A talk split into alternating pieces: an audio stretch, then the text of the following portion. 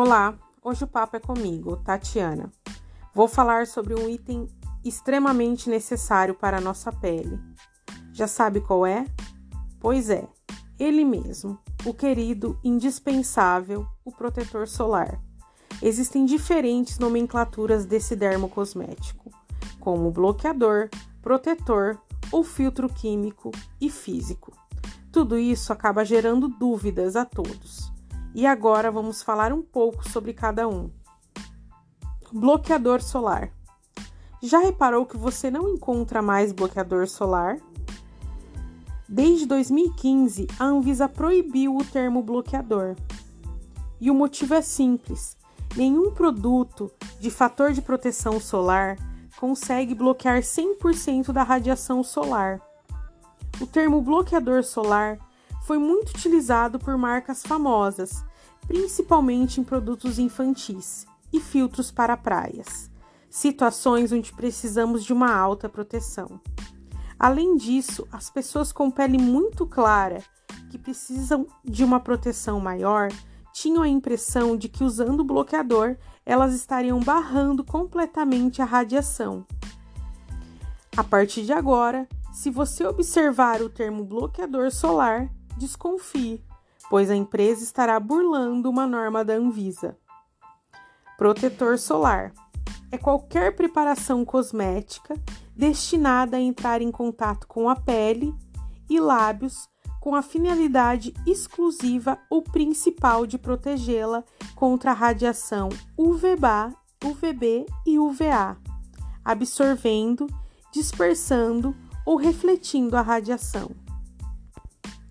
Todo protetor solar protege contra raios UVB e UVA. Filtro solar é o ingrediente que está no protetor solar, que tem a capacidade de filtrar a radiação ultravioleta. Agora ficou fácil, né? Protetor solar é um produto que você usa e todo protetor solar tem filtros UV. Os filtros podem ser físicos, inorgânicos ou minerais. São os filtros compostos por minerais, como dióxido de titânio e óxido de zinco. A proteção física não penetra na pele. Os raios solares são refletidos, funcionando como um verdadeiro bloqueador. É um protetor mais difícil de espalhar, indicado para crianças, peles sensíveis ou quem está passando por algum tratamento estético. Filtros químicos. O protetor solar químico é o mais popular e mais fácil de encontrar.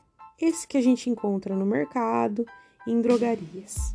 É composto por ingredientes químicos que penetram nas primeiras camadas da pele, permite que os raios solares entrem na pele, mas promete que, por conta dos agentes químicos, eles não causarão danos espalha fácil e é imperceptível na pele. E entre as informações contidas nas embalagens, destaque para a sigla FPS, que significa Fator de Proteção Solar. Ela mede o grau de proteção contra os raios UVB, responsáveis pela queimadura, determinando quanto tempo a pele permanece sem sofrer efeitos nocivos do sol. Usando um produto com FPS 10, por exemplo, a pele demora 10 vezes mais para ficar vermelha. O FPS deve ser no mínimo 30. Abaixo disso, é insuficiente para barrar a radiação ultravioleta. Já as siglas PPD e IPD apontam a proteção contra os raios UVA. O filtro solar deve ser um hábito iniciado dos seis meses de vida e mantido por toda ela, independente dos dias de sol ou chuva, inclusive em lugares fechados. O sol em excesso provoca o envelhecimento precoce, já que a radiação fragmenta as fibras de colágeno, que dão firmeza e elasticidade à pele.